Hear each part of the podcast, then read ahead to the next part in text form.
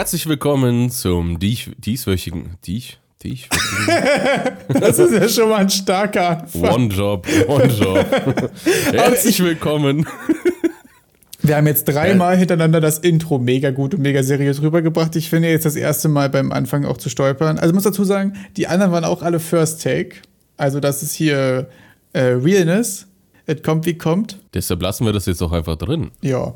Und äh, der, der Stolperer nennt sich Eric Engin Engineer. Und heute als unseren Mitcaster haben wir den geschätzten Unreal Cowboy Wayner. Okay, als Cowboy wurde ich im Game Dev Kontext auch wirklich noch überhaupt nicht bezeichnet. Das ist auch ein ganz neues Level. Da siehst du First Times ohne Ende. Ja. Ja, muss ja auch mal sein. Was war bei dir los die Woche? Was, was war denn los bei mir die Woche? Ich habe auch angefangen, ein Cowboy zu werden. Und zwar bin ich, steige ich ein ins Cowboy-Coding. Einfach Knarre rausziehen und drauf loscoden, ohne sich Gedanken zu machen. Ich habe angefangen, ein bisschen in C und Unreal zusammenzuarbeiten. Oha. Ich habe mir Rider runtergeladen. Mit meiner Studentenlizenz habe ich mir ein Jahr lang jetzt den Zugang zum gelobten Land von Rider gesichert und werde jetzt damit versuchen, Unreal mit C zu bezwingen. Richtig nice. Was war eigentlich der Auslöser, dass du mit C angefangen hast? Du warst ja sonst auch immer Blueprint-only unterwegs? Ja, der Auslöser, wieso ich mit C angefangen habe, ist ein bisschen mein Ordnungsamt-Simulator auch. Ich möchte ja für alle neuen Einsteiger einen kleinen Ordnungsamt-Simulator bauen, bei dem Verstöße geahndet werden, also fotografiert werden müssen, wie zum Beispiel ein Auto, das falsch parkt. Und ich möchte auf irgendeine Art und Weise, also ich möchte herausfinden, ob auf diesem Foto das Nummernschild des Autos zu sehen ist und auch irgendwie der Verstoß, wie zum Beispiel das Auto steht auf irgendwie falschem Parkstreifen. Da könnte ich ja auch so quasi eine Box drumlegen und sagen, hier ist der Fehler. Und ich möchte prüfen, dass beides auf dem Foto drauf ist. Und da bin ich irgendwie echt ans Ende von meinem Latein, Blueprint-Latein gekommen und hoffe jetzt ganz abstrakt, dass ich eine Lösung C finde irgendwann. Einfach weil du das Gefühl hast, dass da irgendwie so mathematische Sachen sich irgendwie leichter darstellen lassen? Oder wegen Funktionalität, die im Blueprint nicht existiert? Genau, im Endeffekt hast du mehr Funktionen in C, weil Blueprint ja auch nur irgendeine eine Teilmenge von allem ist, was da überhaupt zur Verfügung steht. Und ich hoffe, dass ich dann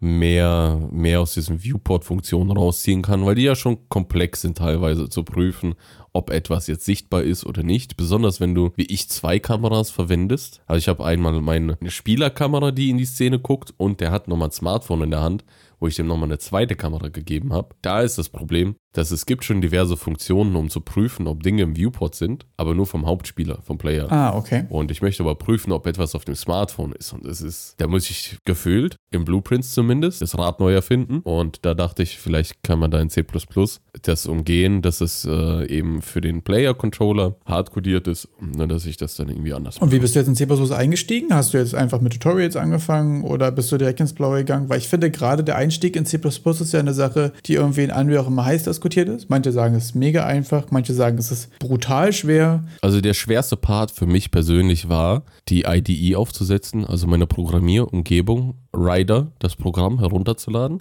und korrekt einzustellen und alles zu installieren so dass es funktioniert, wie in den Tutorials erwähnt. Ah, okay. Danach muss ich gestehen, dass ich schon über Jahre hinweg verschiedenste Programmiersprachen gelernt und angewendet habe und deshalb jetzt nicht so, vielleicht, okay, das Pointer- und Reference-Konzept in C, was da stark gelebt wird, ist vielleicht ein bisschen neu. Aber sonst habe ich jetzt nicht die Probleme, damit umzugehen. Und sonst mit der Einstieg mit Blueprint hat schon sehr stark geholfen, zumindest zu wissen, was ich denn möchte und wie ich es erreichen kann, dass ich dann sage, hier ist ein Interface, das Interface will ich benutzen und äh, Events will ich benutzen und Funktionen und dann die ganzen ja. Eigenschaften von Blueprints und Attribute, wie man das da einstellt und alles. Also es ist für mich eher die Frage, wie setze ich jetzt das um in C++, was ich in Blueprints eh schon gemacht hätte. Ah, okay. Deshalb ist es ganz okay. Das finde ich aber auch die Sache, die es deutlich einfacher macht. Also ich hatte ja, als ich mit Unreal angefangen habe, ganz selbstbewusst wollte ich eigentlich direkt in C++ einsteigen und da muss ich auch sagen, das war wirklich furchtbar. Also da war Leben hassen auf jeden Fall auch wieder ein Thema. Das hat irgendwie überhaupt nicht hingehauen. Ich habe irgendwie nicht so richtig was produziert.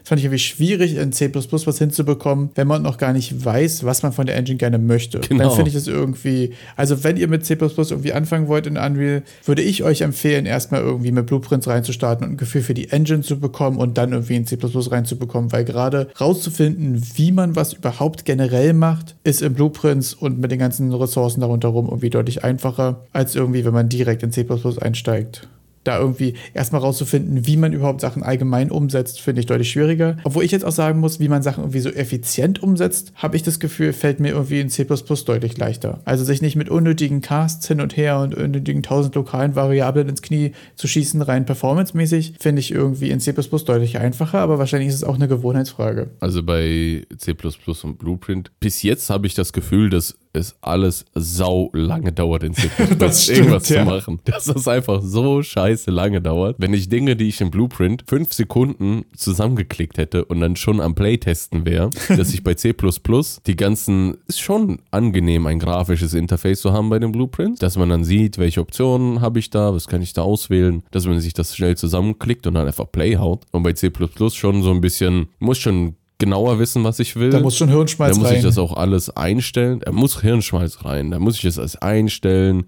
Das muss ich auch irgendwie wissen, dass ich das so möchte. Dinge, die bei, bei Blueprints automatisch implizit gemacht werden, muss ich bei C++, ich muss alles selber machen, alles per Hand und dann nochmal kompilieren und dann, ah, habe ich dann Semikolon vergessen, dann startet die Engine gar nicht und dann ist schon, schon ein bisschen, äh, auch zeitaufwendiger. So dass ich jetzt verstehe, was oft auch gesagt wird mit dem Blueprint, ist das Prototypen viel angenehmer. Ja, auf jeden Fall. Weil man da super schnell ist und wenn du jetzt sagst von der Performance-Seite, ich würde wahrscheinlich, wenn ich ein größeres Projekt hätte, alles in Blueprints mal vorklicken und gucken, ob es so funktioniert, um es dann einfach nur noch in C zu übertragen. Ja, ich glaube, so ist tatsächlich auch der empfohlene Weg. Also Epic selbst hat ja auch einige Artikel in der Dokumentation und so darüber, über das Balancing C und Blueprints. Kann ich auch mal einen Link unten in die Beschreibung packen. Das hatte ich am Anfang irgendwie mega Schwierigkeiten zu finden, aber ich habe mir den Link gesaved. Und das ist schon ganz interessant, weil es einfach auch die Vor- und Nachteile von beidem relativ objektiv gegenüberstellt und damit sich eigentlich so ein bisschen der Workflow mehr oder weniger von selbst ergibt. Also, dass, wenn man sich die Vor- und Nachteile so durchliest, scheint es eigentlich mega obvious, dass man einfach in, in Blueprint Blueprints prototypen sollte und alles, was man viel macht, was häufig tickt, was irgendwie sehr effizient sein soll oder was mathematisch ein bisschen komplexer ist, man dann einfach in C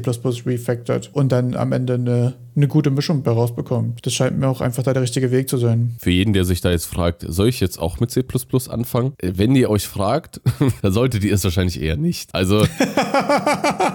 der erste Hot Take, Minute 8. Der erste Hot Take. Wenn man sich fragt, dann sollte man es nicht tun, weil da werdet ihr sehr viel Lebensmühe reinstecken und Zeit investieren, dafür, dass ihr dann irgendwie genauso doof dasteht wie vorher und immer noch kein Spiel habt. Also Leute, Blueprints, ihr, ihr, ihr wollt einfach das Spiel machen. So, wir wollen Spiele machen und wir wollen uns nicht hier mit irgendwelchem Zeug aufhalten, was vielleicht sogar unnötig ist. Äh, es interessiert keinen, ob ihr ein super performantes System habt, Dinge zu spawnen, wenn ihr kein Spiel dazu habt. Ich würde ehrlich gesagt gerne hart widersprechen. Wenn ihr darüber nachdenkt, mit C anzufangen, gibt es bei, bei Unreal einen ganz guten Kurs, der heißt äh, Refactoring Blueprints into C++, wo man quasi so ein paar Beispiele hat von Blueprint-Funktionen, die man dann irgendwie in C++ umsetzt. Und das finde ich hat eigentlich super gut gezeigt, wo die Schnittstellen sind und wo man die Sachen überführen kann und was Vor- und Nachteile hat. Und ich glaube, danach weiß man selbst, was man gerne in Zukunft macht machen möchte und was man für, für schneller und effizienter hält. Ich glaube, das ist der einfachste Weg, ohne viel Zeit zu verschwenden, rauszufinden, was hat so Vor- und Nachteile. Ich glaube, das so komplett zu lassen, ist auch gefährlich, gerade wenn du nochmal mit irgendjemandem zusammenarbeiten willst und der hat irgendwie Teile in C gemacht, ist eigentlich auch ganz geil, wenn du da nicht komplett im Regen stehst. Aber sonst stimme ich dir auch dazu. Es ist auch immer wichtig, sich nicht irgendwie in, in dem Programmieren von Tools statt Games und so weiter zum Beispiel zu verrennen, irgendwie in komischen Kram und die ganze Zeit neuen Kram zu lernen, statt einfach Games zu machen. Also das ist ja auch mal die Frage, was, was, was willst du machen? Willst du Projekte Projekte abschließen oder willst du halt viel lernen? Und da muss man sich häufig entscheiden, ob man jetzt da irgendwie deep diven will und super viel lernen oder ob man sagt, man beschränkt sich auf die Sachen, die effizient sind zum Prototypen und es geht einem darum, irgendwie mit Game Design voranzukommen. Ja, also ich meinte das auch eher so aus der Perspektive so vom, vom Anfänger, ganz am Anfang. Ja. Ich habe mir Unreal Engine vielleicht noch gar nicht runtergeladen. Kann man Unreal Engine nur mit C++ verwenden? Macht es überhaupt Sinn, mit diesen langsamen, ekligen Blueprints zu arbeiten?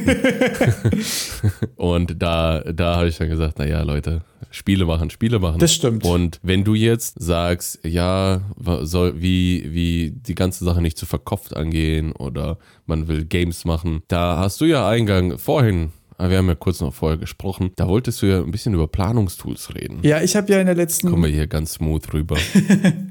ich habe in der letzten Woche ja an meinem Vampire Survivors Like so in Third Person weitergearbeitet und dabei ist mir aufgefallen, dass ich eigentlich ähm, so Planungstools wie Milanote oder Trello zum Beispiel irgendwie eigentlich sehr gerne benutze. Gerade irgendwie in der Phase, bevor ich mit dem Game anfange.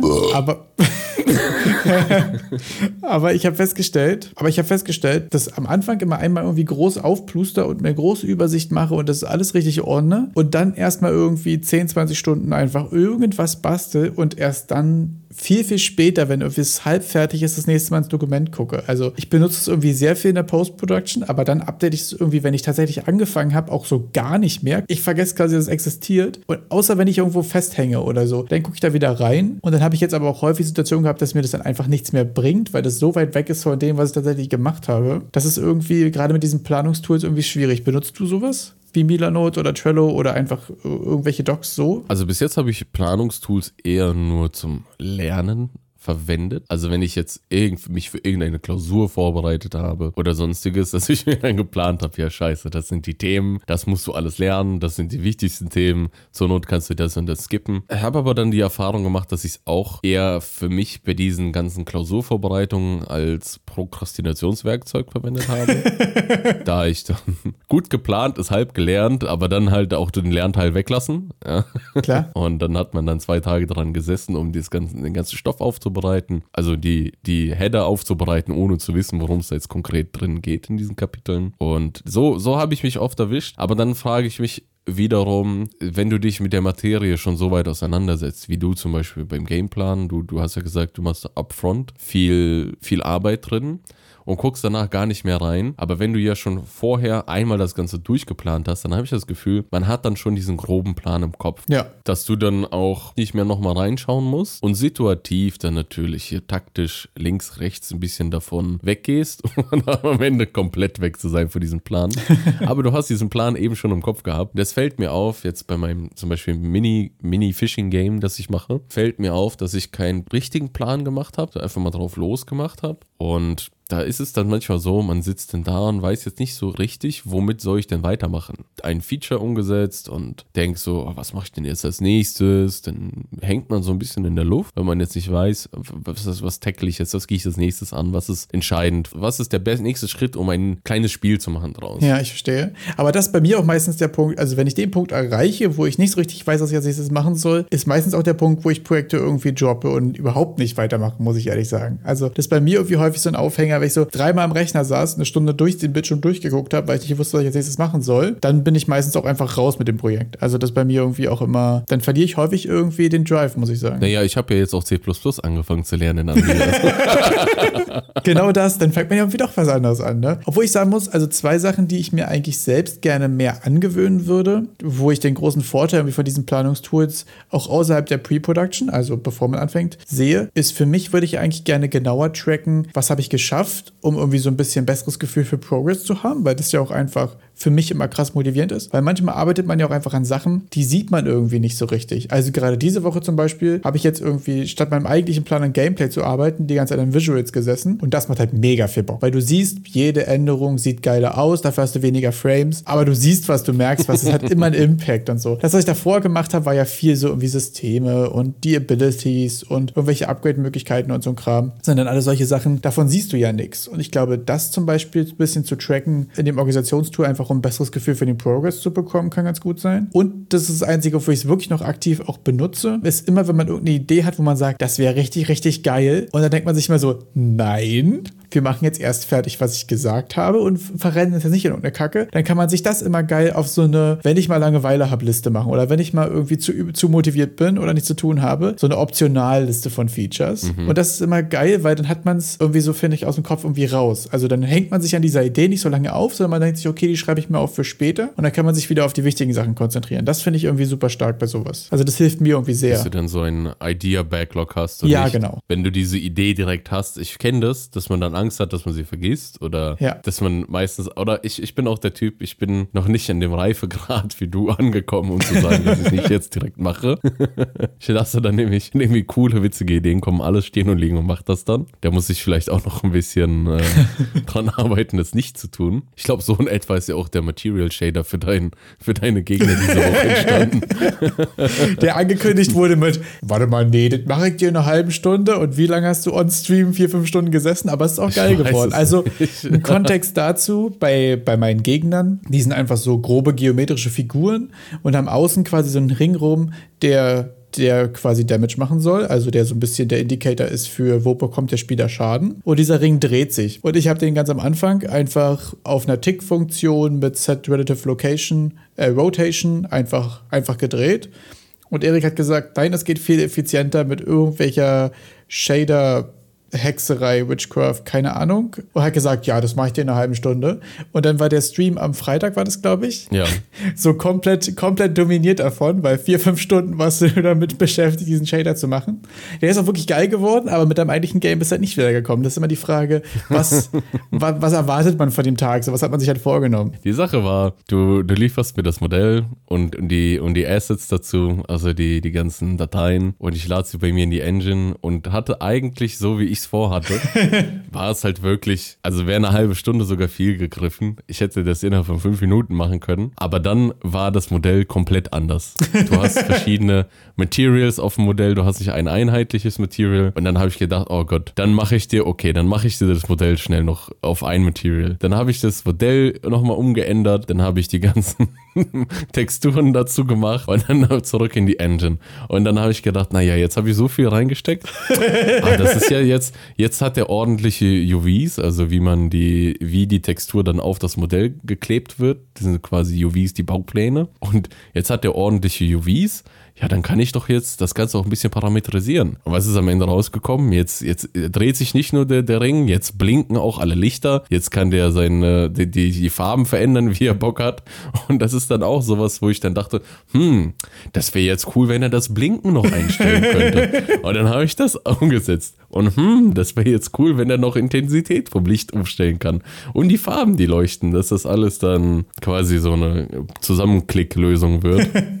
Obwohl, da muss ich sagen, äh, für mich persönlich wieder irgendwie hat angefangen als so eine hacky Solution, weil ich keinen Bock auf User Interface hatte. Aber mittlerweile muss ich sagen, finde ich, dass ich es eigentlich ziemlich cool finde. Also bei mir ist die Story, dass ich bei den Gegnern irgendwie keine Lust hatte, Health Bars zu machen. Weil ich finde irgendwie, wenn du sehr viele Gegner hast, Health Bars irgendwie zu machen, wo du es ordentlich siehst, aber die sich auch nicht gegenseitig blocken und so, finde ich irgendwie super schwierig. Und UI stehe ich sowieso irgendwie noch ein bisschen auf Kriegsfuß mit und so. Und deswegen habe ich einfach gesagt, okay, die haben quasi so eine kleine Icosphere, die der Kopf mehr oder weniger ist von, von diesem geometrischen ich nenne es mal so wie ein kleiner Roboter oder wie ein Golem irgendwie, keine Ahnung. Und dass die Farbe des Kopfes einfach die Lebenspunkte äh, mehr oder weniger anzeigt. Also er ist einfach grün und dann wird er halt rot, je, je nachdem, wie oft man den trifft. Und das war am Anfang so ein bisschen meine hacky Solution, weil ich kein User-Interface wollte. Mittlerweile muss ich sagen, mag ich das aber sehr und werde es, glaube ich, auch einfach so lassen, weil ich das ganz cool finde, dass es so in das Game integriert ist, die, die Information, wie viel HP der hat. Es ist auch super cool. Also, wenn ich den dann, wenn du den attackierst und der Kopf wird von, von grün bis rot immer roter und dann am Ende vielleicht noch eine geile Explosion,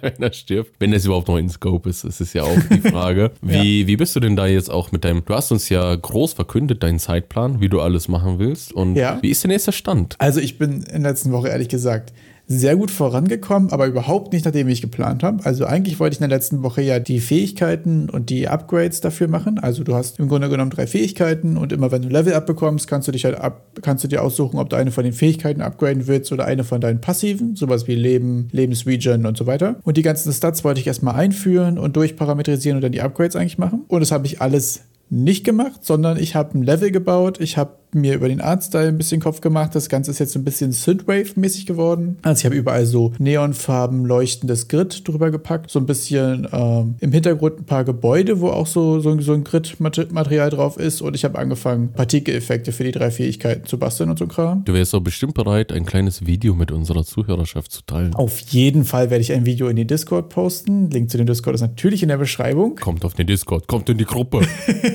Genau, dementsprechend bin ich ehrlich gesagt super gut vorangekommen, aber nicht mit dem, was ich mir vorgenommen habe. Aber ich muss auch wirklich feststellen, dass so Assets und Partikeleffekte und so ein Kram reinzupacken wirklich auch einfach ein krasser Motivationsboost ist. Weil man kann es Leuten zeigen, es sieht auch einfach so schon geiler aus. Und da einfach rumzurennen und ein paar, ein paar als, als Würfelfigur, ein paar andere Würfelfiguren umzukloppen, macht auch einfach Spaß. Also das ist ja auch einfach eine Sache, die macht jetzt schon irgendwie was. Und dann später, wenn du dann beim Menü bist, dann kannst du das keinem zeigen, weil das interessiert niemanden.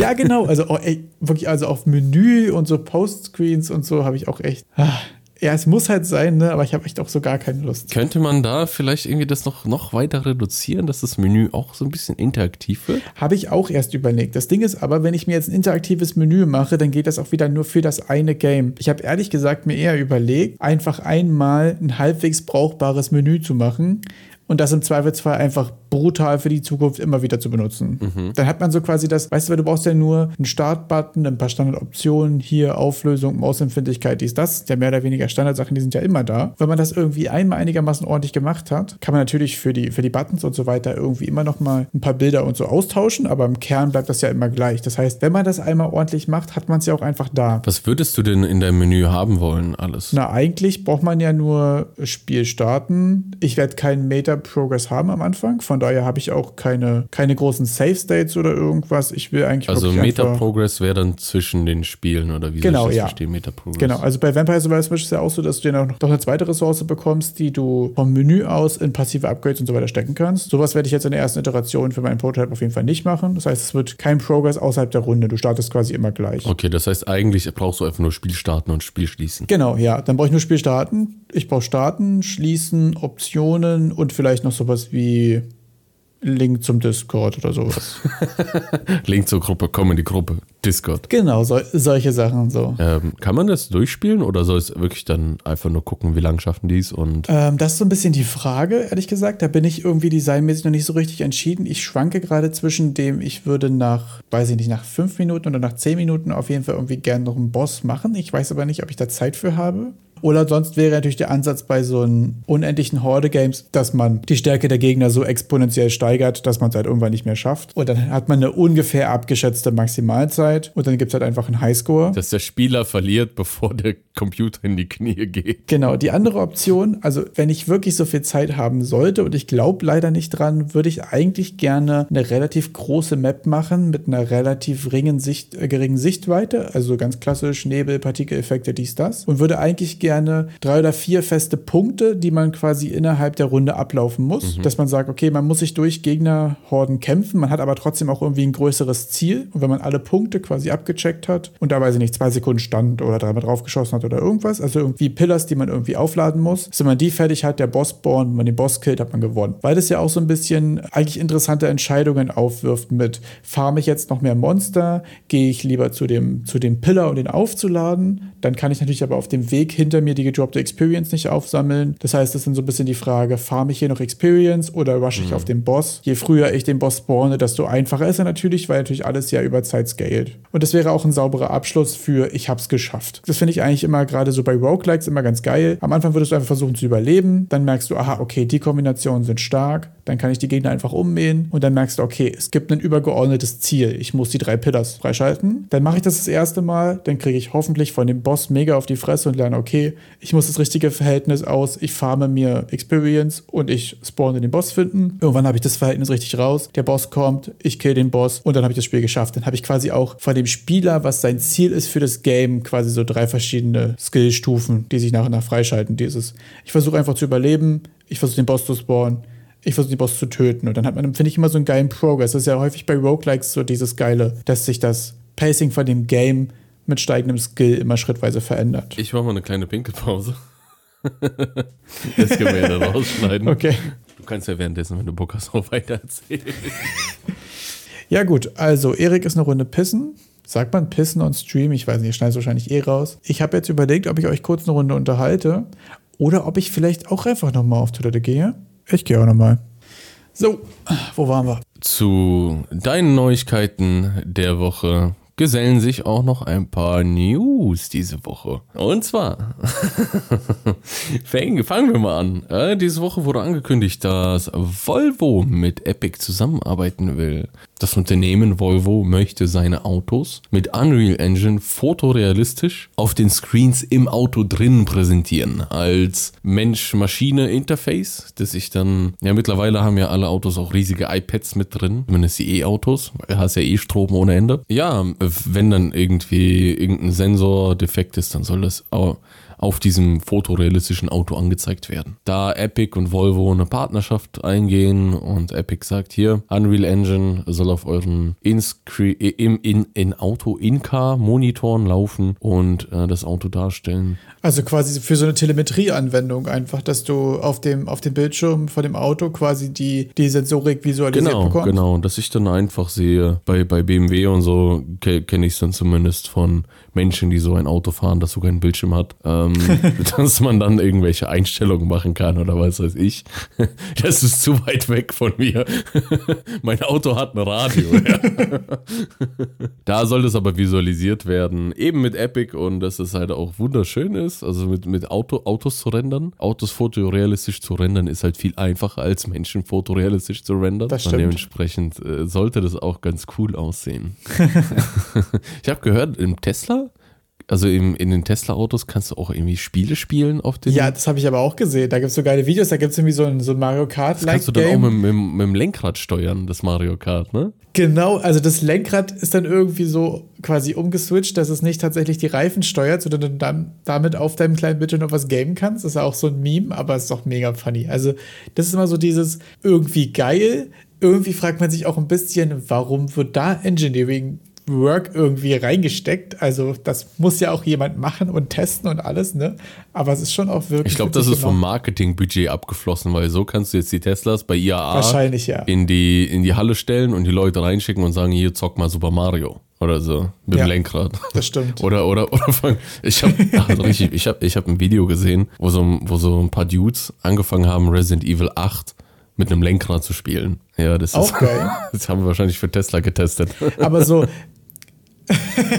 so Videos mit alternativen Eingabemethoden sind ja sowieso mal legendary. Also ich meine, der Typ, der mit Ring Fit Dark Souls gespielt hat, ist sowieso ja auch eine fucking Legende. Und es ist Dark Souls gefallen. Wir reden wieder über Dark Souls. Wir müssen auch jede Runde über Dark Souls sprechen. So ist die Regel.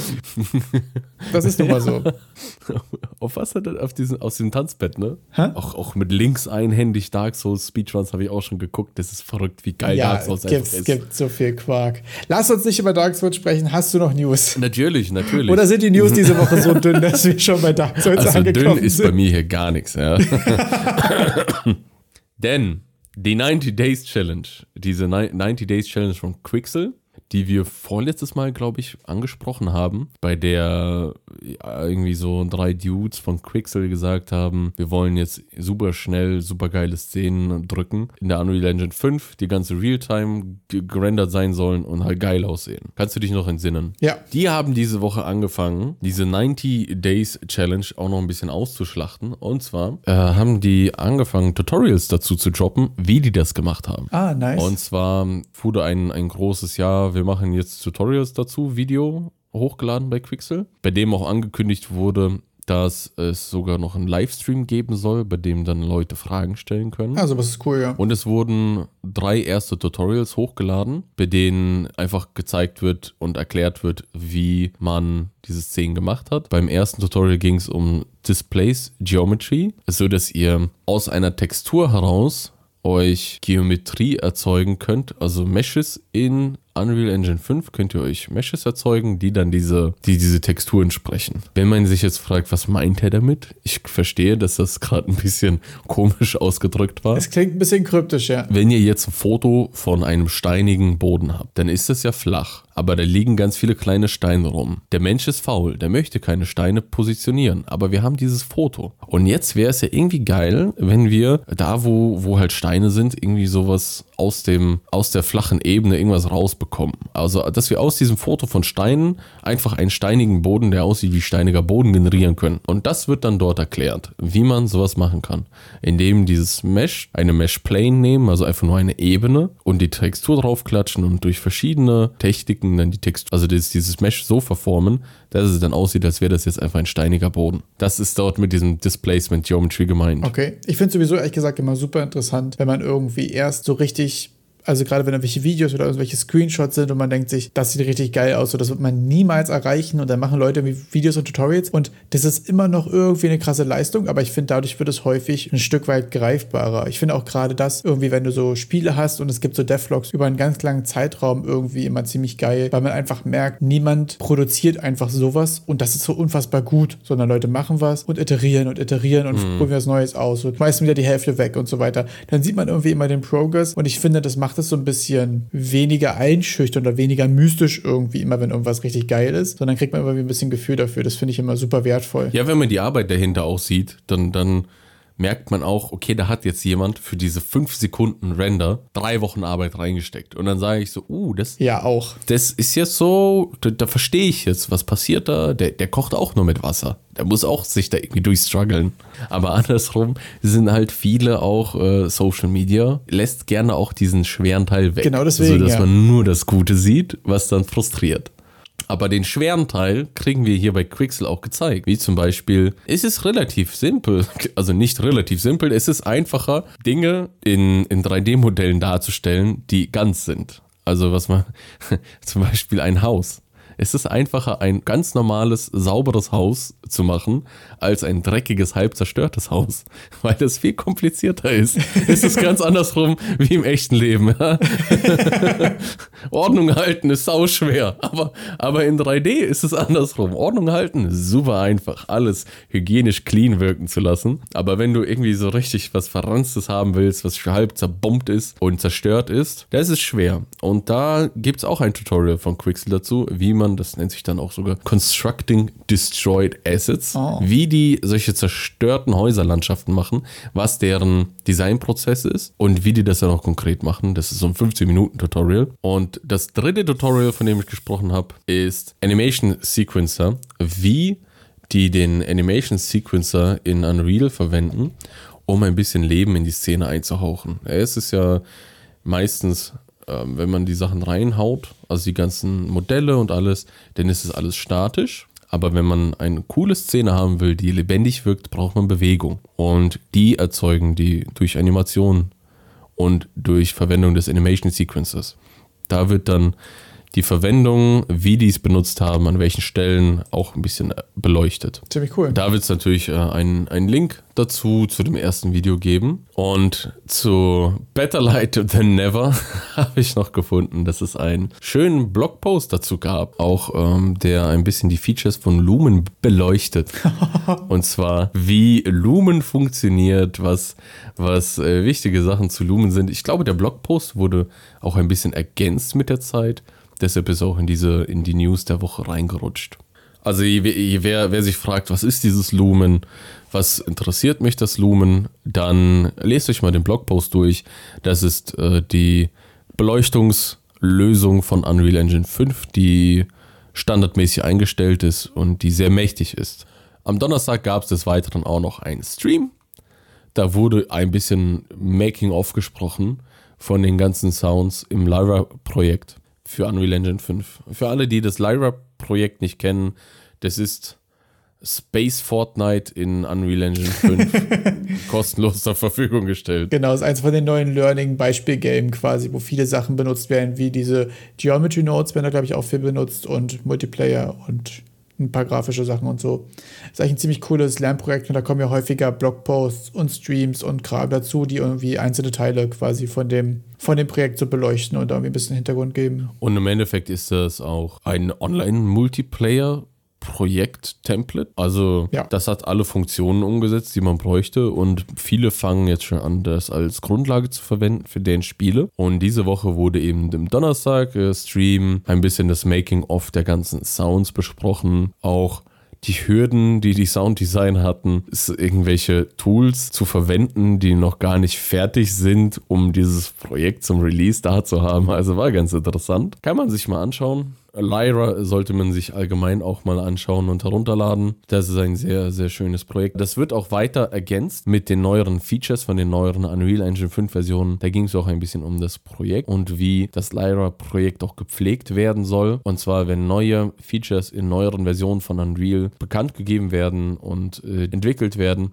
sollen die auch in Lyra Verwendung finden. Ah, das ist auf jeden Fall nice, wenn die Sachen auch nachgezogen werden. Denn es gab früher, glaube ich, auch ein Projekt, das Shooter-Projekt oder sowas haben die erwähnt, Ja. das für Epic in-house eher als, als ist noch unsere neue Engine kompatibel mit den alten Projekten gesehen wurde und deshalb auch nie verändert wurde, nie nachgezogen wurde. Ah, okay. Und da wollten die dann nochmal den Unterschied zu Lyra ausarbeiten und sagen, hey, Lyra wird jetzt immer aktualisiert, das soll jetzt nicht irgendwie so ein Kompatibilitätstest sein. Das finde ich super interessant, ja, weil das wollte ich nämlich gerade sagen. Es gab ja schon mal ein ähnliches Projekt, dieses Shooter, äh, dieses Shooter-Template. Und das ist ja eine Sache, die irgendwie, als ich vor zwei Jahren irgendwie das erste Mal danach geguckt habe, irgendwie schon irgendwo mal auf Reddit oder so irgendwie einen Kommentar auch gefunden hatte, dass es irgendwie super outdated sein soll. Und dass es irgendwie da dadurch halt einfach, also es funktioniert, aber irgendwie viele Sachen ziemlich ineffizient sind oder da irgendwelche Sachen gegen die Wand laufen können, weil das halt einfach nicht, nicht gepflegt ist so. Und wenn du natürlich was aktuell gepflegtes hast und vielleicht auch den Impact von neuen Features siehst, dann stelle ich mir das eigentlich ziemlich interessant vor. Ja, das fand, ich fand das interessant, dass die dann auch in dem Stream einfach gesagt haben, das war nie dazu gedacht, irgendwie gepflegt zu werden, sondern nur als, ist das noch kompatibel zu irgendwelchen älteren Versionen, so als Kompatibilitätstest der neuen Engine. Aber dass dann Leute es einfach so verwendet haben und dass auch Epic gesehen hat, da ist Bedarf für so ein Projekt, das dann auch entsprechend nachgezogen und gepflegt wird als Basis für irgendwelche neuen Entwicklungen. Ja, so Beispielprojekte sind, glaube ich, gerade so learning-technisch auch einfach immer super wertvoll. Also gerade das Action-RPG zum Beispiel, was in Unreal 4 ein großes Thema war. Ich weiß gar nicht, ob es auf 5 geupdatet wurde, ob es da irgendwie eine andere Version gibt oder so. Da ist ja zum Beispiel viel, äh, viel Gameplay-Ability-System und auch dieses, ähm, die Balance aus C++ und Blueprints, die da irgendwie viel ähm, verdeutlicht wird und viel behandelt wird und so. Da lernt man schon auch eine ganze Menge. Ich gucke gerade nach ins Action RPG, ob das, das hat keine, kein Update auf 5 bekommen. Also ist es äh, für Unreal Engine 4 gedacht. Alles klar. Achso, wir haben noch eine andere Sache nicht in den News gehabt, die jetzt aber schon wieder zwei Wochen alt ist, aber trotzdem wichtig ist anzukündigen. Und zwar wurde der GMTK Jam angekündigt für 2022, irgendwie auf dem 15. Juli, glaube ich, das Wochenende. Genau, 15. Juli bis 17. Genau, für die, die es nicht wissen, also wir packen den Link unten in die Beschreibung. Der GMTK Jam ist jedes Jahr, ich glaube sogar der größte Game Jam überhaupt der Welt, ob online, ob offline, alles. Einfach die größte, der größte Jam überhaupt. Der bricht auch jedes Jahr alle Rekorde und ist so das größte Jam-Event, glaube ich, einfach. Hast du denn schon mal teilgenommen beim GMTK? Äh, letztes Jahr tatsächlich, ja. Oh, cool. Wie, wie war es? Es ist halt unendlich viel. Also es sind ja irgendwie, ich habe jetzt keine Zahlen, aber tausende Games, die da abgegeben werden. Aber es ist einfach auch ein cooles Gefühl, ehrlich gesagt. Gerade auf Twitch sind super viele Leute am Stream, die äh, am Jam teilnehmen und rundherum in allen Discords, in denen man so unterwegs ist, sind alle irgendwie an dem Game Jam dabei und so. Das ist einfach eigentlich schon ein ziemlich cooles Gefühl. Es ist ein ziemlich großes Event. Er macht ja doch danach immer noch ein relativ ausführliches Video, beziehungsweise es gibt viele Streamer. Und ich finde meistens an Jams auch eine, also designtechnisch eine der interessantesten Sachen. Äh, man bekommt ja meistens ein Thema und irgendwelche Limitations bei manchen Game Jams noch dazu. Und dann einfach so viele Leute zu sehen und was deren Designideen und deren Game-Ideen und auch deren Artstyles irgendwie zu demselben Thema sind, finde ich immer super interessant, ehrlich gesagt. Also da lernt man auch voll viel über, über Gameplay und über Design und so. Gerade weil ja auch, eigentlich gibt es in jedem Game Jam so diese ein oder zwei ultra präsenten Ideen, die so ungefähr 90% der Games irgendwie abdecken. Ja. Oder wahrscheinlich so 80% oder so. Und in welchen Details die sich aber unterscheiden, finde ich häufig irgendwie eine super interessante Fallstudie einfach für Design, ne? Wenn man, weil ja doch die Leute häufig auf dieselben Probleme stoßen, aber sich halt für andere Sachen entscheiden. Und dann doch so viele ähnliche Games rausbekommen, die aber doch auch sich in wichtigen Details unterscheiden. Das ist meistens ziemlich cool. Das stimmt. Ich finde auch interessant zu sehen, ähm, eine solche Menge von Spielen, die das gleiche Thema behandeln. Und wie du auch sagtest, dieses dominante, da gibt es diese paar dominanten Topics mit, es, so diese naheliegenden Ideen, die man zu den Themen meistens bekommt, werden auch oft abgedeckt. Und wie das Ganze umgesetzt wird, besonders von Amateuren. Wo man dann sieht, wo, wenn, wenn irgendein bestimmtes Feature fehlt, der Sound nicht geil ist. Wie wirkt sich das aufs Game insgesamt aus? Man bekommt ja normalerweise über die präsenten Vertriebsplattformen nur ziemlich gute Polished Games zu Gesicht. Diesen ganzen, ich sag's mal so, Trash findet man meistens nicht, weil es einfach so viele gute Spiele gibt. Muss man auch sagen. Und das stimmt, ja. Ich, ich finde es interessant auch zu sehen, einfach mal ein paar schlechte Spiele zu spielen und zu, mir Gedanken zu machen, wieso sind die denn jetzt schlecht? Also einfach Spiele, die jetzt keinen Spaß machen oder gameplay-technisch vielleicht noch einen kleinen Schliff brauchen um wirklich Spaß zu machen. Weil ich habe auch oft in den Game Jams, bei denen ich dann auch teilgenommen habe und Spiele gespielt habe, gesehen, da wäre jetzt, glaube ich, noch so, so noch ein bisschen Arbeit, vielleicht noch ein, zwei Tage Arbeit und es würde wirklich Spaß machen. Da nicht, dass das, dass sie es im Game Jam geschafft hätten können, irgendwie, dass es möglich gewesen wäre. Ja. Aber viele Ideen brauchen vielleicht noch mal diesen kleinen Stoß, um noch mal richtig Spaß zu machen. Da ein bisschen abschleifen, das nochmal einfacher zu machen, verständlicher zu machen, bisschen intuitiver und dann hast du ein geiles Game da. Also da finde ich ja auch gerade die Community und so darunter rum ziemlich, ziemlich stark und da finde ich, finde ich eigentlich auf Itch im Allgemeinen die Community irgendwie immer ziemlich konstruktiv und ziemlich produktiv irgendwie. Da kriegt man ja häufig auch gute Hinweise, beziehungsweise es ist auch einfach super interessant, ein Spiel zu spielen. Man denkt sich so, okay, das hat mir jetzt wirklich, wirklich keinen Spaß gemacht, aber woran liegt das genau? Was sind die Sachen, an denen ich hing? So, was hat mich jetzt frustriert? Warum habe ich es jetzt gerade nach 10 Sekunden wütend wieder zugemacht? Das ist ja auch nichts gegen den, der es gemacht hat, sondern es geht ja einfach objektiv darum, rauszufinden, was macht Games spaßig und was macht es frustrierend. Und das ist immer so interessant, finde ich, weil manchmal findet man irgendwas gerade so richtig nervig und schreibt es dann da irgendwie so als, als Kritik irgendwie auch rein und sagt, hey, die Sachen fand ich cool, die Sachen habe ich mega frustriert und so weiter. Und dann liest du aber andere Kommentare und es gibt andere Leute, die auch keinen Spaß hatten, aber aus ganz anderen Gründen. Und das ist ja einfach super interessant, da lernt man mega viel.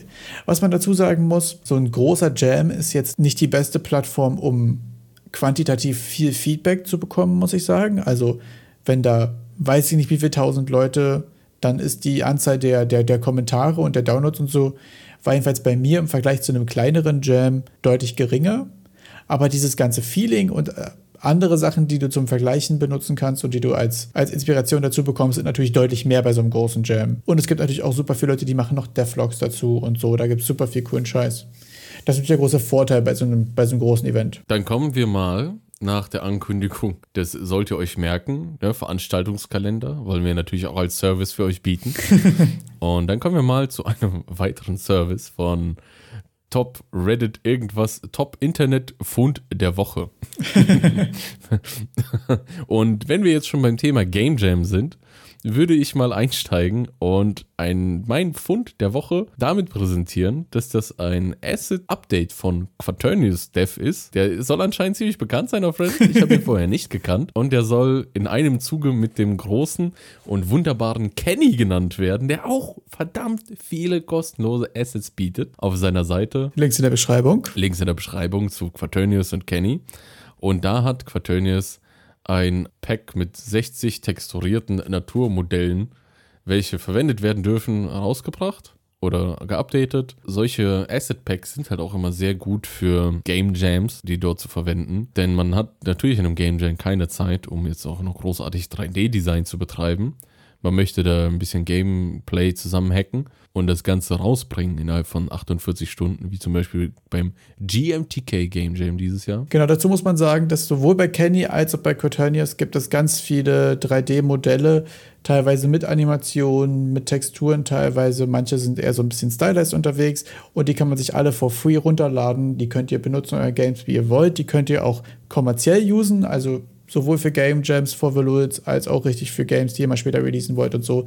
Die sind wirklich komplett free. Gibt bei den Seiten jeweils auch Möglichkeiten, da zu spenden. Ist eine geile Sache, sowas immer zu supporten. Genau, wollte ich einfach nochmal Kontext geben. Die kommerzielle Nutzung ist dann, glaube ich, auch mit dem mit der CC0-Lizenz verbrieft. Genau, die sind beide public. Public. Also das bedeutet, ihr könntet sogar, wenn ihr solche Menschen seid, das Zeug einfach runterladen und verkaufen. Das darf man sogar auch mit CC0. Also das ist so liberal, diese Lizenz, dass ich äh, mir auch immer denke, diese Menschen die verdienen eine Medaille. Und man kann sich das Ganze, die Medaille verteilen, indem man diese Quality of Life Features kauft, wie zum Beispiel, dass man bei Kenny dann einfach diese gesamten Asset-Bibliotheken durch Kauf äh, komplett auf einmal runterladen kann. Also ihr könnt die Sachen alle kostenlos runterladen, aber das sind dann so kleinere Teilpakete auf der Seite. Dann geht ihr hin, könnt ihr ein einzelnes Teilpaket auswählen und euch runterladen. Oder ihr sagt, hey, ich gebe dem 20 Euro und krieg alles auf einmal. Einfach als als Spende und dass ihr auch was für diese Spende bekommt. Genau, bei Quaternius ist es, glaube ich, sogar so, dass es ein Paket gibt, wo du für einen Dollar einmal alles in einem großen ZIP-Paket bekommst und sonst ist hier der Hinweis auf Patreon für den Support. Mega stark auf jeden Fall. Wie sieht es denn bei dir aus? Was hast du denn diese Woche so entdeckt? Ich habe auf jeden Fall auch noch mal was, was for free ist und was ziemlich geil ist und da würde ich dir jetzt auch mal kurz einen Link schicken. Leider noch keine Zeit gehabt zu testen, aber hier hat jemand ein Plugin gemacht mhm. für Gravity in Unreal.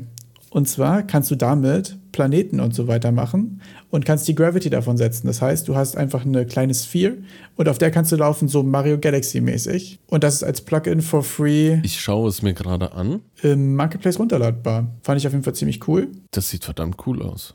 Also ich sehe gerade die, die Vorschau dazu. Das ist ein, ein kleiner Planet. Man kann sich das so vorstellen wie bei Dragon Ball Z als Son Goku gestorben ist und zum ersten Mal da in den Himmel kommt, zu diesem einen blauen Dude, um da zu trainieren, so groß sind die Planeten. Also da passt vielleicht ein Haus und ein Auto drauf und dann kannst du 10 Meter laufen und bist wieder im Haus. Man kann richtig cool auf diesem Planeten rumlaufen. ich frage mich gerade, wie ist das integriert? Also ist das mit der Character Movement Component Funktioniert das damit zusammen oder ist das, also wie tief ist das integriert in die Engine? Das habe ich noch nicht rausgefunden, ehrlich gesagt. Also es gibt ja irgendwo einen, ich glaube, einen vordefinierten Gravity-Vektor. Ich weiß nicht, ob der abhängig von deiner Position gesetzt wird oder, also dass er quasi on-tick den, den, den Vektor ansetzt und dann quasi in der Physics-Rechnung das darauf packt oder ob es quasi als eine extra Force ist, die hinzugefügt wird, dass man quasi die eigentliche Gravity runternimmt und das quasi als eine eigentliche Force-Quelle macht, weil ich stelle mir es jetzt vor. Mich würde auch sehr interessieren, wie das funktioniert. Das habe ich leider, ich bin leider, wie gesagt, noch nicht dazu gekommen, runterzuladen, auszuprobieren. Wenn ich jetzt zwei Planeten habe und ich stehe auf einem und der andere ist direkt daneben und ich springe, oh, packt er das, dass ich dann auf den anderen wechsle. Also, weil das war ja in Mario Galaxy zum Beispiel ein großes Thema, mhm. dass du genau solchen, solches Movement halt hattest. Äh, das fände ich super interessant. Also gerade wenn du dann mehrere Gravitationsquellen hast, die auf deinen Charakter einwirken. Kann man bestimmt eine Menge cooles Zeug machen. Auf jeden Fall. Ich habe es gerade aufgemacht und sehe, dass das ein Rewrite von der Movement Component ist. Ah, okay. Dass es sozusagen auf die, dass man dann eine Gravity Movement Component zu seinem Gravity Character adden kann. Ah, okay. Also bei Unreal ist es so, dass es standardmäßig verwendet man eine Character-Klasse für Humanoide, für sehr viele, sehr viele verschiedene Player-Typen. Da ist dann auch eine Movement Component dabei, die so ziemlich alles abdeckt, was man möchte. Hier in diesem Gravity mit Planetensystem gibt es dann einen Gravity Character mit einer Gravity Movement Component. Genau, also das ist eigentlich mein Content der Woche aus der letzten Woche, oh. den, den wir nicht geschafft haben. Ich habe aber auch noch einen Content der Woche dieser Woche. Diesmal ist es kein Content, sondern tatsächlich einfach nur ein Reddit-Beitrag. Und zwar auf dem berühmt-berüchtigten berühmt-berüchtigten Reddit I Need a Team ähm, hat jemand gepostet, dass er im Juni jeden Tag ein 3D-Model macht und es unter CC0 released, also unter Public Domain, dass es jeder quasi benutzen kann. Und man kann da einfach Sachen anfragen. Man kann sagen, ich brauche noch ein Model für XY und dann kriegt er das eventuell noch seinen Zeitplan oder eben nicht. Ich habe jetzt einfach mal den Anfang gemacht und habe sogar für mein aktuelles Game, für meinen Main Character, den ich vorhabe zu machen und das ungefähre Konzept, was ich habe, das einfach mal bei ihm angefragt, ehrlich gesagt, und bin jetzt ehrlich gesagt ziemlich gespannt, ähm, was dabei rauskommt. Schicken Sie mal einen Link rüber. Schicken Link, wir packen das auch noch einmal in die Description. Jedenfalls, wenn ihr mal eine Inspiration für ein 3D-Modell braucht. Also ihr habt eine ungefähre ja, Idee. Den, den habe ich schon gesehen. Den habe ich schon gesehen.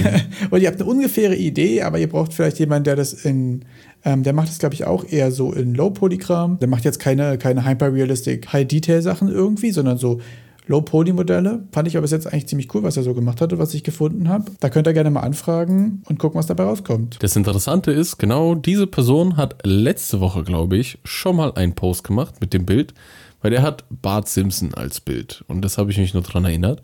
Und er hat letzte Woche, ich fand das ziemlich fies, dass ein paar angefangen haben, ihn zu haten, dass dieses Bart Simpson Bild aussehe, als hätte das ein Dreijähriger mit einem Tutorial zusammengeklickt, was ich schon unnötig asozial fand ihm gegenüber. Wer ist denn so? Weil er dann einfach, dass er genau Partner für Game Jams gesucht hat. Und in den Comments war dann einer, Also ich weiß gar nicht, ob wir das jetzt drin lassen. Aber auf jeden Fall, wenn du, wenn du mal auf seine Beiträge gehst und dann letzte Woche und dann just a hint, your latest portfolio model looks like from a kid who watched a Blender YouTube video. Just one video, no more experience. Fand ich nicht so nett. Fand Oh, ich wie, echt nett. wer ist denn so dran? Das ist wirklich unnötig. Also, gerade wenn man irgendwie sagt, hey Leute, guck mal hier, ich habe was gemacht. Und es ist schon so irgendwie manchmal ja auch schwer oder auch manchmal eine große Hemmschwelle, was man gemacht hat, quasi im zu präsentieren. Und dass dann da irgendjemand kommt und dir vors Schienbein latscht, finde ich irgendwie super unnötig. Also, verstehe ich wirklich nicht. Besonders, dass hier einfach mal auch jemand ein Modell präsentiert, das er selber gemacht, also selber gemacht hat und das vielleicht mal nicht so perfekt aussieht. Und dann sage ich, hey, plus hoch, upvoten, da hat auch jemand einfach sich getraut, das zu zeigen, ohne dass es pixel perfect ist und dass man dann nicht auch diese Anxiety damit provoziert durch solche, also sie außer jetzt ein kleines Kind gemacht. Also Na, total. im Endeffekt, wenn man das dann ersten Mal macht, ist man quasi wie ein kleines Kind da drin. Und ich finde auch, dass wir insgesamt in Social Media irgendwie, was gerade was so Game Development und so angeht, auch mehr, mehr unfertige Sachen sehen müssen, irgendwie, um ein Gefühl für den Progress zu bekommen. Ich habe ja zum Beispiel, haben wir schon darüber gesprochen im Podcast oder hatte ich es mir nur rausgesucht? Weiß ich jetzt gar nicht. Ich hatte mal gefunden ein Video von Path of Exile Version 0.0.6 oder so, von, einem, von einer ganz frühen Demo, so noch mit richtig, richtige Kackanimation und richtig langsam und es sieht einfach richtig, richtig müllig aus. Aber zu sehen, wie das mal aussah, was jetzt so geil aussieht und was so ein riesiges Game ist und seit so vielen Jahren so ein großer Erfolg ist und so viele Leute so sehr abholt, ist doch einfach auch eine krasse Motivation, auch ein wichtiger Zwischenschritt. Und für mich finde ich auch ehrlich gesagt wieder designtechnisch oder Rapid Prototyping Fragen technisch super interessant. Was war zu deren zu dem Zeitpunkt für sie wichtig, um rauszufinden, ob es Spaß macht? Und es waren eben nicht geile Animationen und so ein Kram, sondern ein funktionierendes Loot-System und Kampfsystem in den ersten Ansätzen und so weiter. Also weil man ja auch an so unfertigen Sachen erstmal sieht, wie Sachen tatsächlich entstehen. Die sind ja nicht einfach irgendwann fertig und geil. Und auch, wenn es am Ende richtig geil geworden ist, man gut sieht, ähm, worauf haben sich die Leute konzentriert, so wie sind sie da hingekommen. Das ist wie, wie, ich finde, kann man vielleicht schon fast mit Tortenbacken vergleichen. Wenn ich mir manchmal anschaue, ich muss gestehen, Guilty Pleasure, manchmal guckt man halt das große Promi-Backen oder das Profi-Backen sonntags. Und wenn die dann anfangen zu backen, diese ganzen Tortenböden, das sieht doch alle so scheiße aus. Ist es hier verbrannt, unförmig. Und, und dann Ein klatschen die Matsch. das zusammen. Ein Matsch. Und, und schneiden das zurecht und dann kommt da ei- eine Schicht Ganache drüber und was es dann nicht so Schönes gibt. Ja. Und am Ende ist da was super Schönes. Und aber während ich zugeschaut habe, wie das entsteht, ich habe jeden, jeden Moment gedacht, jetzt hat es verkackt. Jetzt hat es verkackt. Das sieht doch scheiße aus. Das sieht doch auch, das ist doch gar nicht lecker. Guck mal, da hat er doch Salz statt Zucker reingemacht. Aber das ist doch so hilfreich, wenn ich mir das nächste Mal denke, ich hab's verkackt, weißt du, dann kann man sich auch daran erinnern, das kann noch werden. Man muss sich nur durchkämpfen so. Ist es nicht auch bei dem äh, Developer von Super Meat Boy, dass der einfach 20, 30 Spiele fast schon genauso wie Super Meat Boy gemacht hat, die dann vielleicht 100 Downloads hatten oder dass er wirklich total erfolglos mit diesem Konzept die ganze Zeit war, bis dann Super Meat Boy auf einmal alles hatte, was, was die Leute getriggert hat. Abgefahren kenne ich gar nicht die Geschichte, aber kann ich mir gut vorstellen. Und das ist ja auch häufig genau diese, sein erstes Spiel-Narrative. So, er hat schon 20, 20 Third-Person-Shooter gemacht und irgendwann ist halt eins richtig geil geworden dann. Dieses, dass man einfach schon 20 Spiele gemacht haben sollte. Besonders wenn in Social Media und ich empfinde, also wenn ich in diese Game Dev Reddits reinschaue, manchmal zieht mich das schon ein bisschen runter, weil so viele auch, besonders im, im R Game Dev in Reddit, äh, gefühlt immer negativ posten. Also so viele desillusionierte Menschen auf dem Reddit sind, die dann auch posten, wie ihre Träume zerstört wurden und ihr Leben jetzt komplett finanziell im Ruin ist und Also du meinst jetzt von den Posts oder auch von den Kommentaren? die Posts und die Kommentare. Also die, Okay. die Posts posten und dann gefühlt für mich diese Top-Comments, die ich dann meistens lese, die, die schlagen dann auch mit ins Horn, die dann so sagen, du bist auch selber doof, wenn du deinen Job gekündigt hast und, weiß ich nicht, Frau hast sitzen lassen, um jetzt deine Game Dev Indie-Karriere zu verfolgen. Obwohl ich da auch wirklich sagen muss, also das ist ja sowieso unsere, unsere Hobby-Diskussion Nummer eins, ne? Dieses nebenbei einen Job haben und das als Hobby zu machen, ist halt auch einfach eine geile Option, solange bis du irgendwie eine richtige Idee hast und ein richtige, richtiges Konzept hast. Ich glaube wirklich, also so Job kündigen und dann von null anfangen, also erst Job kündigen und dann Unreal Engine runterladen, ist auch einfach ein Ansatz, der ist halt einfach super cheesy. Also da musst du halt wirklich auch einfach mega abgehen. Und ich glaube, also was ich persönlich ja auch merke, der hat dich jetzt gekillt. Damit habe ich dich jetzt bekommen. Ich stelle mir gerade vor, wie, wie, du, wie du die, diese ausgedruckte Kündigung legst du bei deinem Chef auf den Tisch und sagst, so du Arschloch, auf, auf nie Wiedersehen. Und dann gehst du nach Hause, so, ich werde jetzt Game Dev, lädst dir den Epic Game Store runter und machst Unreal auf. Und dann sitzt du da und dann, und dann bereust du einfach jede Entscheidung, die du die letzten Wochen getroffen hast. Wenn du das und das ist ja auch irgendwie so, das tut, mir auch, das tut mir auch leid, weil ich feiere ja auch irgendwie auch den Spirit von solchen Leuten.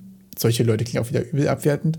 Nee, von, ich feiere einfach den Spirit, aber es ist halt auch einfach so unendlich naiv irgendwie, wenn man irgendwie sehr großes Risiko dahin, dahingehend eingeht. Und das finde ich irgendwie häufig so ein bisschen schwierig, weil ich bei mir zum Beispiel auch merke, ich glaube, wenn meine Existenz davon abhängen würde, würde es mir viel schwerer fallen, kreativ zu sein. Ich glaube, das muss man auch erst lernen. Wie sagt man das am besten? In einem professionellen oder einem kommerziellen Kontext kreativ sein, ist, glaube ich, auch eine Sache, die man irgendwie lernen muss. Also ich kann zum Beispiel nicht kreativ sein, weil ich da viel Druck drauf habe. So, wenn ich jetzt weiß, ich muss heute was schaffen an meinem Game und ich habe irgendwie De Designentscheidungen zu fällen oder will irgendwie neue, neue Ideen irgendwie brainstormen, habe ich häufig irgendwie eher eine Blockade und fade away und mache irgendwie gar nichts. Das finde ich irgendwie super super schwierig. Und ich glaube, so, das sind irgendwie auch so die ersten Negativerfahrungen, weswegen einfach Leute auch viel auf Reddit Game Dev irgendwie auch sehr verbittert sind, glaube ich.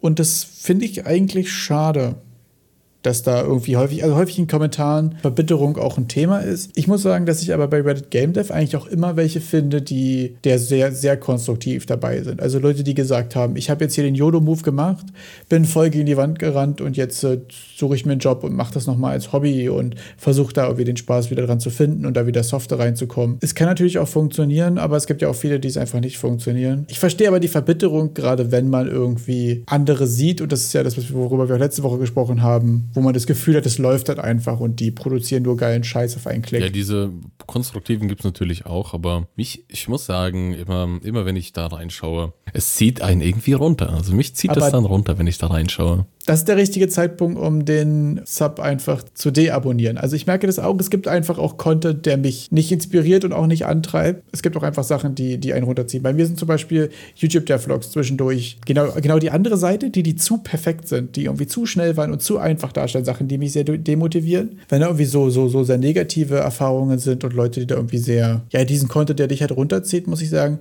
finde ich das häufig noch relativ interessant, so herauszufinden, woran hat es gelegen. So, ja, ja, woran hat es denn jetzt gelegen? Ja, fragen Sie alle, woran hat es jetzt gelegen? Ja, woran hat es gelegen? Genau, also da kann man ja häufig auch was rausziehen, aber ich verstehe das total, dass es auch einen runterziehen kann. Also allgemein war, war eher mein, mein Umgehen damit, dass ich allgemein weniger auf Reddit bin und eher nur versuche, die Top-Posts mir anzusehen. Weil ich finde allgemein, dass Social-Media-Konsum irgendwie bei mir nicht so gut ist. Also ich das auch gerne als Prokrastinationswerkzeug. Ihr, ihr hört, ich habe auch Probleme mit Prokrastinieren. Die haben wir, glaube ich, alle, ja. so Social Media Zeug. Es ist halt, ja, dann, dann möchte man gerade irgendwas Game Deven oder so, und statt es dann wirklich zu tun, schaut man sich Dinge an, die davon handeln, aber macht es nicht. Kommt man dann in so eine Spirale, wo ich mir dann auch sage, ja, äh, Reddit vielleicht dann nur gefiltert durch uns genießen, einmal die Woche die Top-Posts sich geben lassen. Genau, ihr braucht sowieso Reddit eigentlich nicht mehr gehen. Die besten Sachen haben wir euch sowieso schon hier gedroppt. Absolut. Äh, Fände ich eigentlich ein gutes Konzept. Auch einfach mal ein bisschen Social Media Detox. Man reduziert sich auf die wichtigen Podcasts in seinem Leben, enjoyt darüber noch den, den wichtigen Content. Ich muss zum Beispiel auch sagen, ich habe noch nie TikTok auf meinem Handy gehabt. Ich konsumiere TikTok-Content auch nur über Reaction-YouTuber-Bullshit, was natürlich auch richtig kacke und äh, mein Guilty Pleasure Pleasure, glaube ich, ist, so Reaction-YouTube-Bullshit. Aber ich gucke mir einfach gerne Leute an, die ich irgendwie feier, wie sie sich anderen Content angucken. Also so Twitter und TikTok zum Beispiel konsumiere ich nur über YouTube und Reddit. Mhm. Nie direkt. Das sind ja manchmal auch einfach so eine komischen Kanäle, aber da muss man immer gucken, was einen irgendwie weiterbringt. Und bei mir ist häufig da auch dieses einmal vorgefilterte, sind dann häufig auch die Sachen, die irgendwie, die produktiv sind.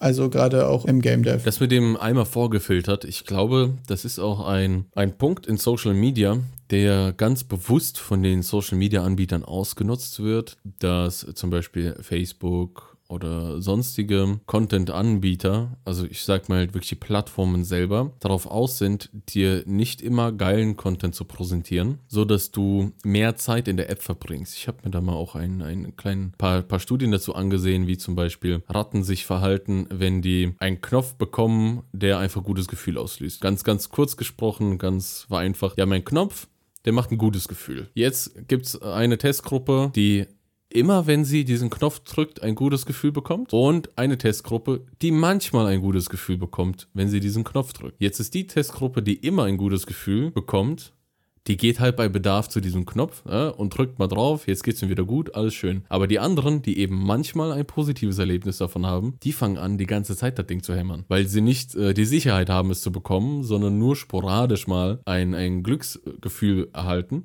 Und dass es genauso bei Menschen ist, dass du deshalb in diesem Endless Scroll drin hängst, weil du Angst hast, es zu verpassen. Oder dass du es dir jetzt besorgen musst, ne? Den geilen Content finden musst. Also dazu muss man übrigens auch sagen, also wen sowas interessiert, gerade genau diese Belohnungsmechanismen und Motivationsmechanismen und so weiter, gerade in Bezug auf Game Design, ähm, da würde ich mal noch eine Buchempfehlung hier unten reinpacken in die, äh, in die Description. Ähm, da lese ich nämlich gerade ähm, Game Design, A Guide to Engineering Experience, glaube ich, heißt das. Von, der heißt irgendwie Silvester oder irgendwas mit Nachnamen. Keine Ahnung. Ich weiß nicht genau, wie der Titel heißt und ich weiß auch nicht genau, wie der Autor heißt. Ich weiß, dass das Buch geil ist und ich packe den Link unten in die Beschreibung. Und der behandelt sehr viel dieses, was sind so Motivationssachen und wie funktionieren Belohnungszyklen und wie kombiniert man auch verschiedene Arten von Belohnungen. Weil du ja gerade irgendwie so in Games häufig Sachen hast, wo du so einen potenziell guten Outcome irgendwie so antizipierst, was gerade zum Beispiel in so Exploration-Sachen wie gut ist, was du jetzt gerade auch mit, mit diesem, man erwartet eventuell was Gutes. Das funktioniert zum Beispiel ja auch viel wie zum Beispiel in Elden Ring. Wenn du da einen großen goldenen Baum siehst, denkst du dir, okay, da ist bestimmt was Geiles. Obwohl du es ja nicht sicher weißt. Aber trotzdem ist das häufig viel motivierender als meine Daily Quest, wo ich 30 Monster umflacken muss und ich krieg, weiß genau, was ich bekomme. Und das sind ja häufig auch so Sachen, die halt, die halt gemischt werden. Und die häufig auch, finde ich, besonders in kleineren Games und so, man aufpassen muss, dass die verschiedenen Systeme mit der Motivation, die du sonst dem Spieler geben willst, auch irgendwie einhergehen. Und dass es nicht dafür sorgt, dass du nur kleine Viecher umknüppelst, weil das eben die beste Experience gibt, sondern dass du eben auch die Welt erkunden gehst und Bosse töten gehst und so, weil das die Antizipation für noch größere, bessere Loot ist und sich da auch die verschiedenen Motivationstypen, die du in deinem Game hast, nicht deinem eigentlichen Gameflow quasi im Weg stehen da wird ganz viel in dem Buch drüber gesprochen, das ist auf jeden Fall super interessant. Das wird dann natürlich verlinkt und allgemein wollte ich vielleicht noch einmal im Podcast selber erwähnt haben zu den Links, wieso unsere Beschreibung manchmal etwas anders ist vielleicht, als man das kennt. Wir haben ein, ein, ein Zeichenlimit und deshalb lagern wir die Links dann in so ein, in so ein Paste-Bin aus oder eben in unseren Discord, kommen in die Gruppe. Genau.